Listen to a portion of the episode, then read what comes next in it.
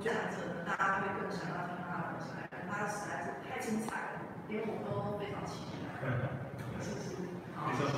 谢谢。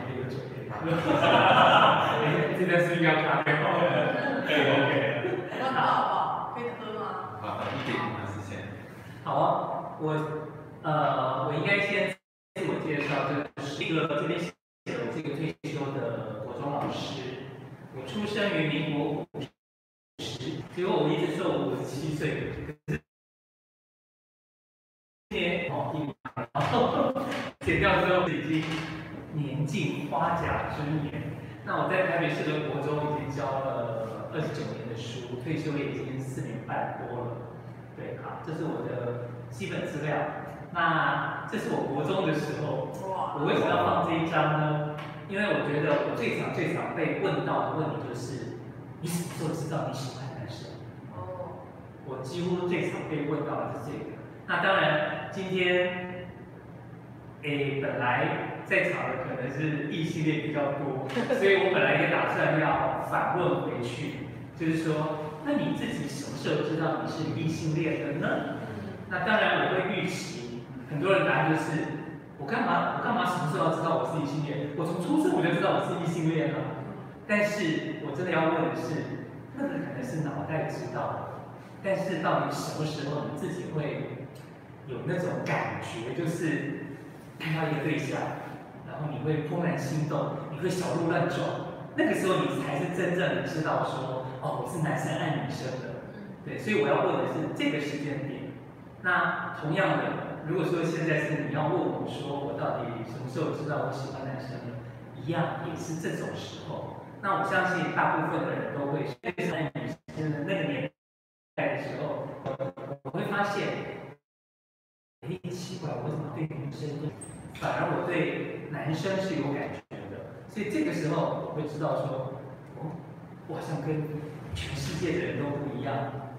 我那个时候真的会感觉说，会不会这世界上只有我一个人是这样？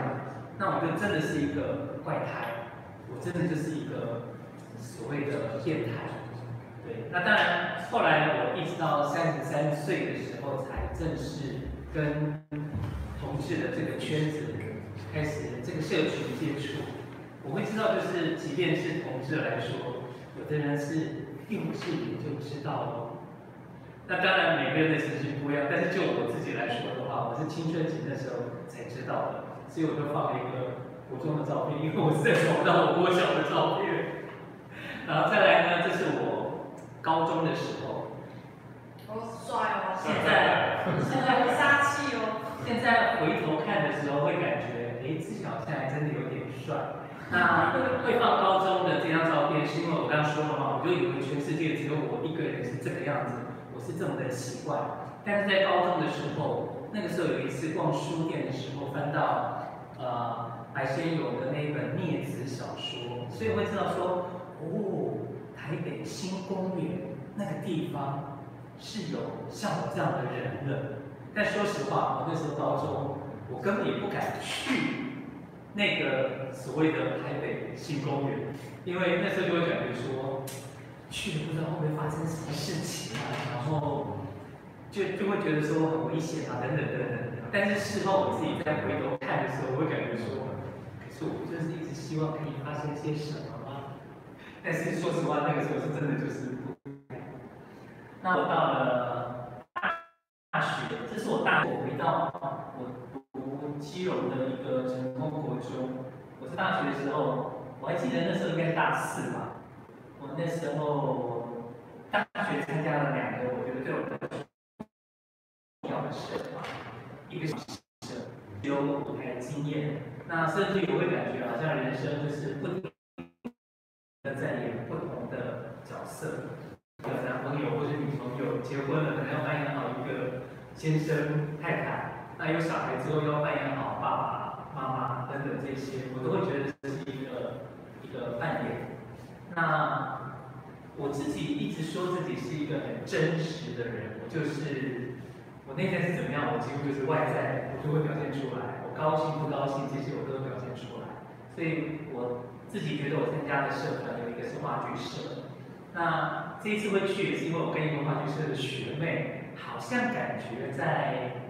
恋爱，然后有点暧昧的状态之下，我就可能就是带他去玩。那另外一个社团呢是师大道德重整合唱团，听那个名字好像觉得很正经八百的，但其实师大有合唱团。然后也有道德重整合唱团，合唱团就是真正的那种，哦哦哦哦那种的合唱团。但是不对，我刚应该是那个哦，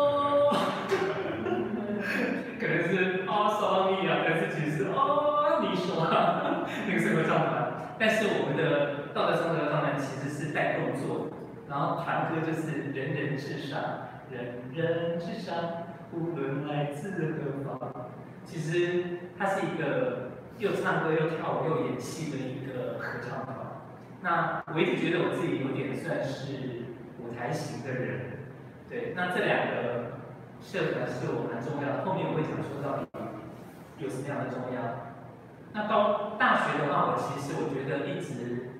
虽然我说好像是有点暧昧，不像是真正的在谈恋爱，因为我觉得我就是大学。读了师大，反正毕业之后一定就是现成的老师，一定有现成的工作，所以我是拼了命的玩社团。我觉得我那个年代就是读书考试，读书考试，所以整个等到了进了师大，不像别的大学，可能大三开始要为将来毕业，可能要开始烦恼啊等等等等。但师大的话，就是反正就是有点呃。后面都不需要什么烦恼了，所以我就玩社团玩了玩了很久。那所以其实这些也是我好像一直可以不用去去面对。人家都在男生爱女生啊，那我是爱男生的怎么办啊？等等的，好像这个东西就被我跳掉了。那我其实一直说，我一直在扮演一假异性恋。那当然就是伪装的伪，我会说我是一个伪异性恋，一直到三十三岁。那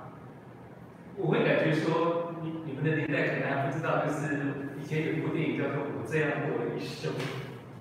对我真的不知道。对，那我会感觉说，我好像真的也快要这样子当一个假异性恋，扮演一个伪异性恋，好像要这样子过了一生。这大概是我三十岁的时候，那就发福到不行，所以后来我。我觉得我自己的那个人生就是，我讨厌我自己这个样子，就是说怕又不是真的很怕，但是你你说不怕吗？又又真的是好大的一个肚子，所以我不喜欢这这个样子。结果后来我就去减肥中心，我那那个那个是要称斤的，就是你要减减几公斤要算多少钱。我那时候已经有七十七公斤哦，然后我就让他问我说，我希望减到多少？就说我希望是标准体重。身高要减掉一百一，那我身高一六七，减掉一百一要要到五十六公斤，我就真的花了半年时间，瘦掉了二十几公斤。那当然花了很大一笔钱，但是我已经忘了那时候一公斤到底是，人家是我不知道那叫卖吗还是什么的，反正就是一公斤多少钱我已经忘了，但至少至少我是花了半年时间瘦了二十一公斤。那瘦了之后呢，其实我。我这一辈子有谈过两次男女的恋爱，但是我我从来不觉得我是双性恋，我一直知道自己是男同性恋。那第一个女朋友呢是有点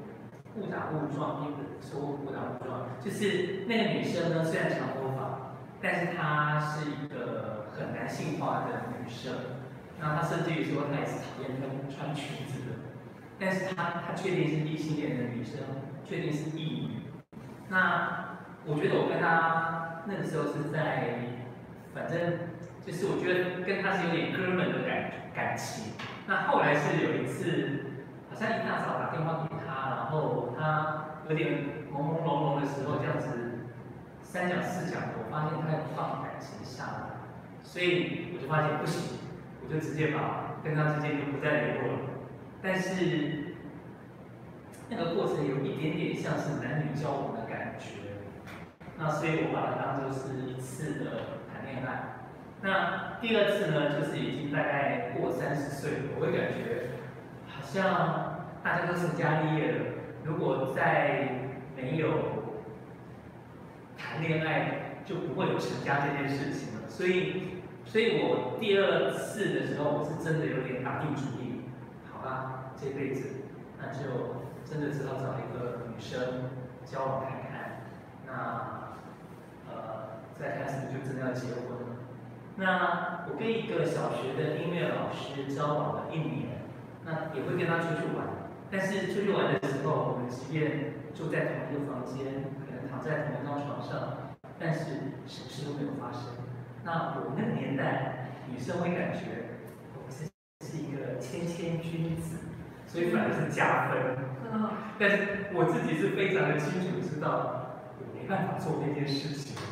但是。我们即便交往了一年，也论及婚嫁。那我爸爸是在我大学一年级时过世，他刚好也是，也是就是爸爸过世。然后我们双方的家长妈妈都碰了面，我们还去看了预售屋，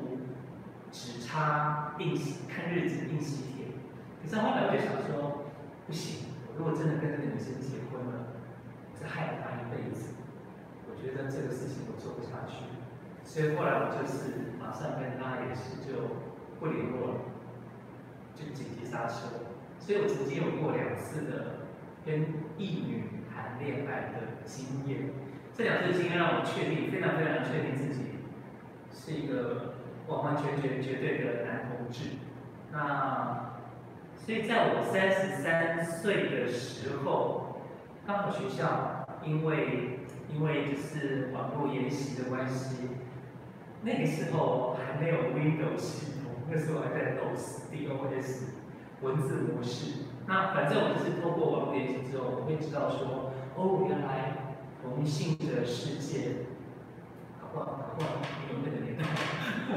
反正就是墨子版，我们所谓的 Member of the Same Sex 墨子版。然后之后我就。回家赶快买了我电路由器，然后在家里面，我们那时候还要拨电话到大学的电算中心，就像传真机都是那滴滴滴滴滴的那种声音，然后拨通了之后，然后才能够上网。我就我就开始跟社群接触。但说实话，我一开始的时候进了那个版面，我就发现说，有人因为同志的身份曝光，然后反而工作就丢掉了。那我自己又当老师的，我会感觉当老师是要。很高档的标准的，但是我自己是同志的这个身份，又让我觉得这好像是很见不得人的，所以我自己其实自己很纠结。我大概纠结了一个月之后，最后我是在豁出去的状态。我会感觉不行，就算工作会丢了，即便是当老师的这种这么好的职业，就算丢了我也不管，我要豁出去了。我真的要开始去过我自己真正的人生。所以我可能五月底参加网络研习，七月的时候我就开始进社群了。这个是我跟第一任男朋友，我第一任男朋友小我十一岁，他那时候是台大的学生，他那个时候还是还是我想想看，呃，台大有一个全台湾第一个正式的学校的社团，其他其他学校的都还是地下的。等于说是没办法正式登记的。那当然，台大那时候 gay chat 是登记为台大，我记得好像是同性恋问题研究社，就是还是一个古古怪怪的名称，但至少至少它是一个正式的一个社团。那他是那个社团成立之后，我第一任男朋友他是第一个去登记成为社员的。那我第一任男朋友常说他是。喝女性主义奶水长大的，因为那个时候同志的各种议题都会藏在女性主义里面，就是性别意识还是那个时候还停留在女性主义的部分。那我跟我第一任男朋友在一起三年，中间一年半的时候有分手过。像我的话，我，哎呀，我想想看，八十四年进圈子，到现在二十多年，我其实只有交往过三任男朋友，而且都是一对一的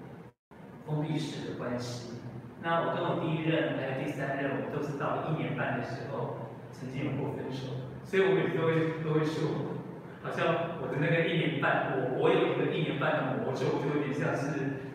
异性恋的七年之痒。但其实就我自己来说，不是好像好像有另外喜欢对象或什么的，就是有发生一些事情。那当然，我的跟我第一任分开，第一次分手的原因也很奇妙的是，我知道他讨厌外省人，我是外省第二代。然后他讨厌师范体系的，我是师大的。然后他讨厌理工系的，我是工业教育的。然后我有一次就交往一年半的时候，在一起一年半的时候，我就问他说：“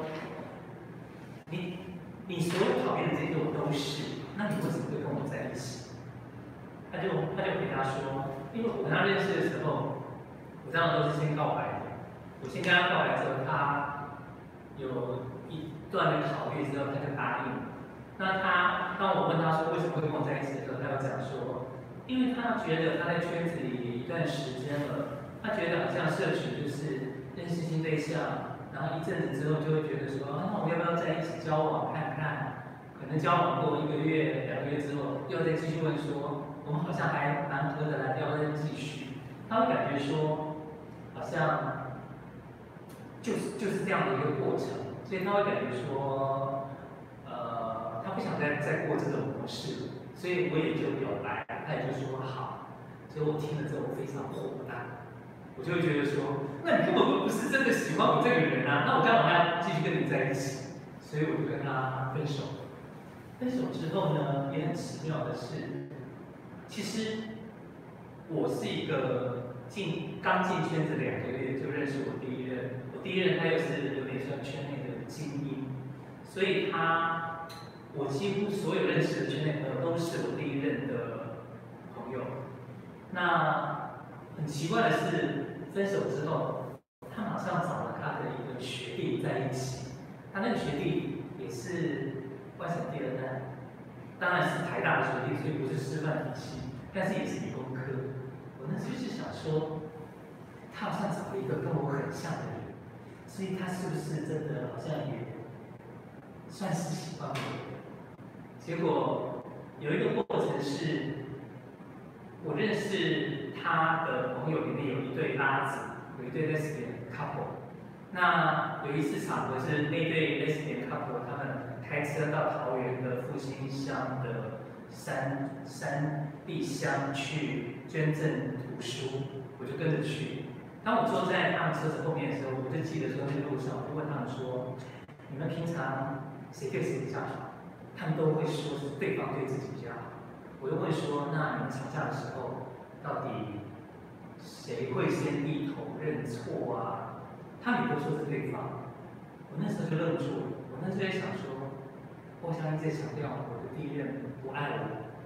但后来我就想到说，当我一直在那边斤斤计较的时候。我好像没有爱他多少，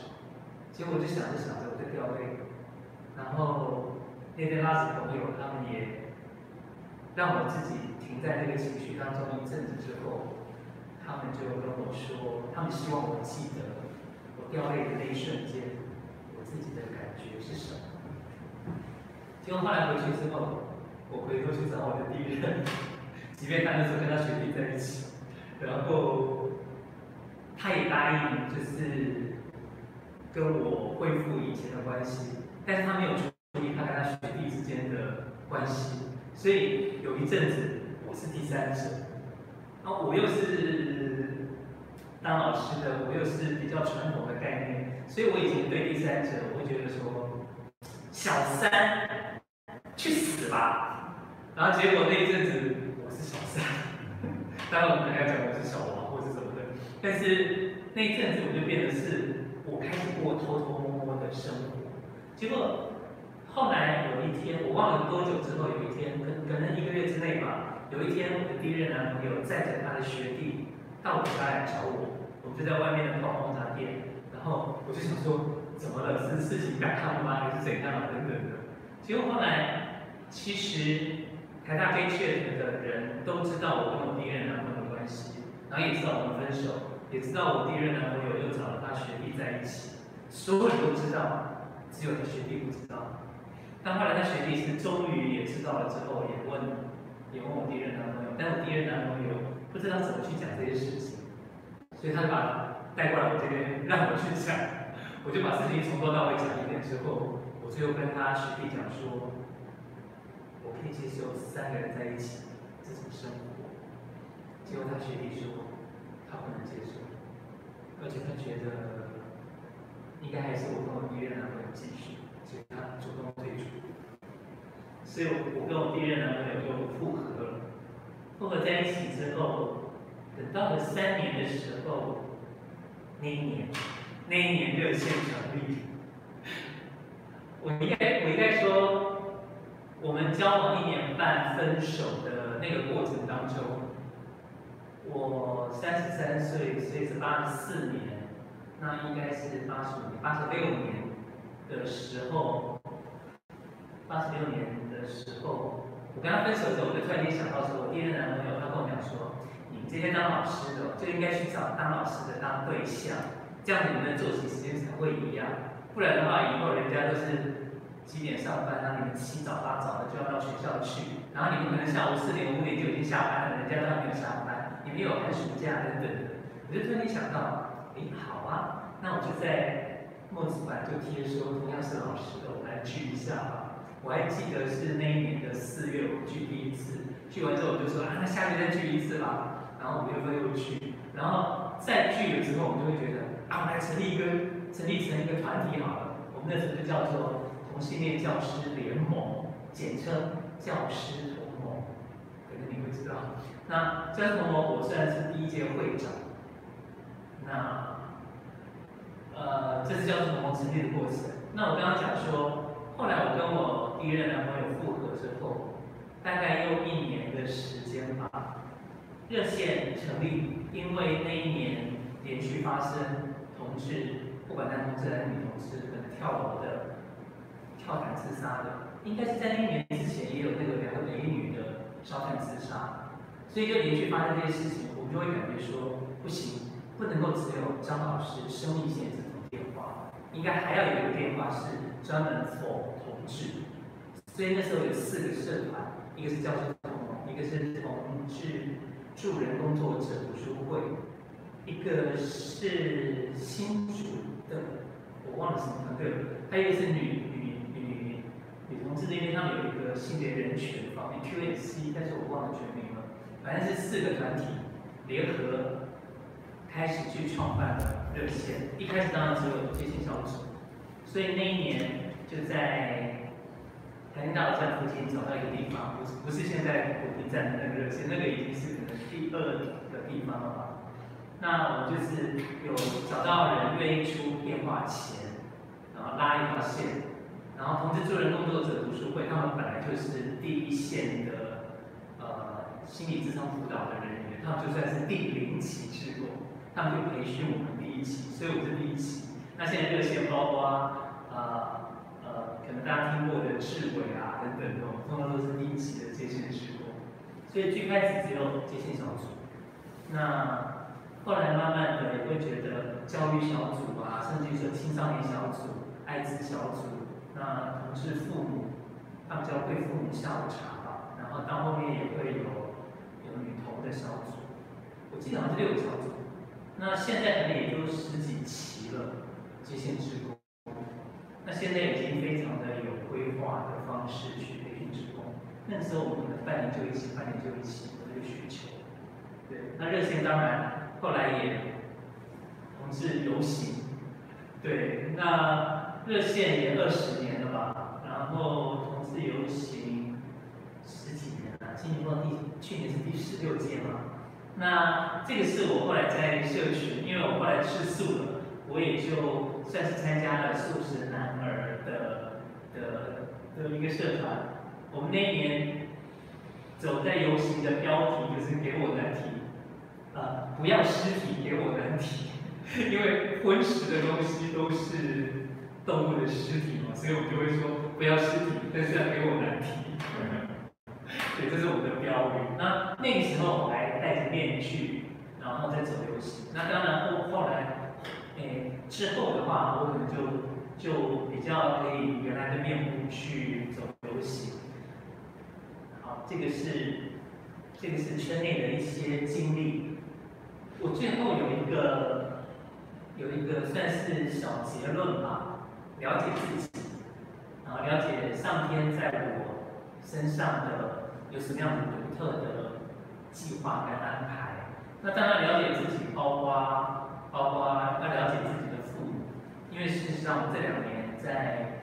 等于就是在生命工作的学习，会让我真的很清楚知道，我们每个人会长成现在，都跟家庭脱不了关系。那家庭的话，可能最影响最大的是。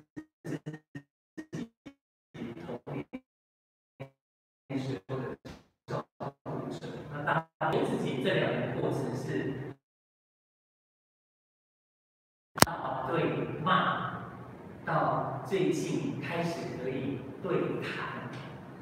那个对抗呢？一开始就是说我会跟我妈妈对抗，她我是我是老幺，然后她就会觉得我要结婚啊等等的，所以像我之间，她我三十岁左右的时候也开始被逼婚，被逼婚到那种就是她每一餐都要问说，你什么时候交女朋友啊？你什么时候要结婚啊？你什么时候要生一个，帮我生一个生一个孙子来给我抱啊？到最后之后我就烦恼，就是。吃饭的时候，他又在问的时候，我就那个碗桌上一摔，我就说好啦，我明天我就到大马路上去，我碰到了第一个女生，我就把她带回来，再隔天我就去跟她结婚，这样就可以了吧？然后我就我可以了吧？然后我就我一摔，回房门，然后我们就这样子关起来。那我跟我家人的感情都没有很好，那但是我觉得后来。妈妈大概也自己知道，我其实自己生活过得好就好了，所以她后来也比较没有在逼婚这件事情。那刚刚讲说要了解我妈妈，她是一个日剧时代长大的女生，那没有读书，那这些都是了解之后，我才会发现说，她从来没有自己的少女情怀过。那个部分是他没有的，像我自己是，我觉得我自己是爱情至上的人，可是妈妈她是一个几乎没有少女的那个部分，所以这些我都会发现爸爸妈妈生命当中的一些不容易。对，那前面有说到为什么叫爸爸妈妈，那其实要回到刚刚说的素食男的，因为那时候他们年纪都比我小，我就像小倩一样，只不过倩女幽魂我不知道你看过没？《倩女幽魂》里面就是小倩们，然后要去找男人回来给姥姥享用。但是我呢，我常常是，就是我要出去外面找男人们回来给小倩们享用。但是总的说来就是，我本来想把他们当平辈，但是我觉得他们都是把我当长辈看，会会做那什么作业啊，给我看啊，然后等等的有那种献宝的感觉。然后到最后就说，好吧好，算了算了。把我当长辈，当长辈，吧，我就当姥姥吧。对。最后，我觉得这两年当然会医学的关系，然后也是对他对骂很多。那我觉得今天同事讲到的场合，也是希望可以展开对谈的那个部分。对，所以我会感觉就是至少至少这两年让我会感觉，第一个先了解了解对方。然后了解对方之后呢，才会有理解，然后有了理解之后，才有可能有和解的部分。那当然，这个放在不管是亲子关系，放在夫妻相处，放在对立的两边来说，我觉得都是很好的，都是一个可能该有的一个过程吧。以上我的分享，我是阿宝，也是宝宝宝，我是一个退休老师，谢谢。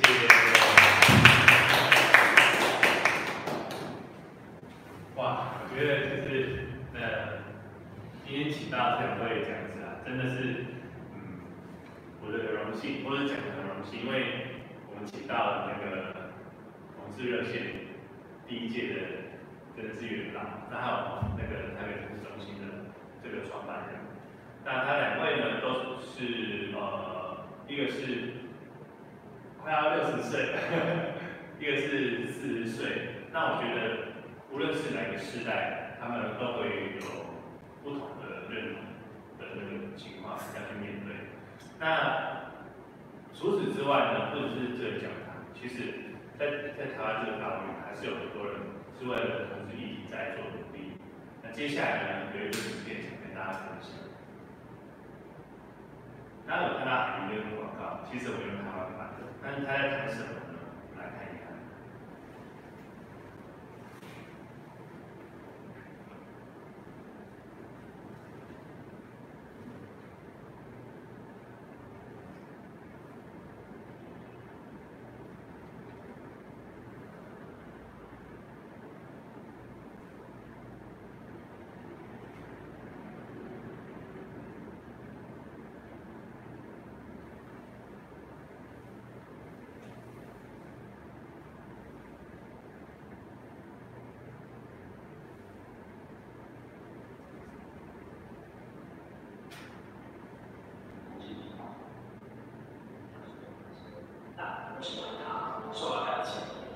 我是国小教育工作者，也是一名基督徒。婚姻其实它不只是保障两个人的爱情关系，更多的是保障国家的永续发展，这个社会最大的公共利益。我自己是一个小孩子，然后我们其实在生命的过程中，也很常遇到很多歧视啊、不平等啊的霸凌，同志也常常会受到这样的待遇。同性婚姻来说是没有办法有直接的孕育出下一代的，那我认为就是使用专法来保障他们是足够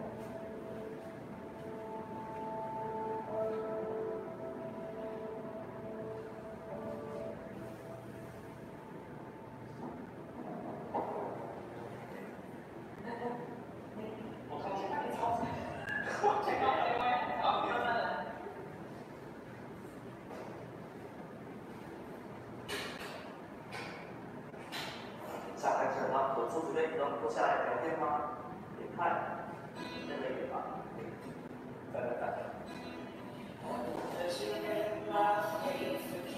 syaratnya, ya.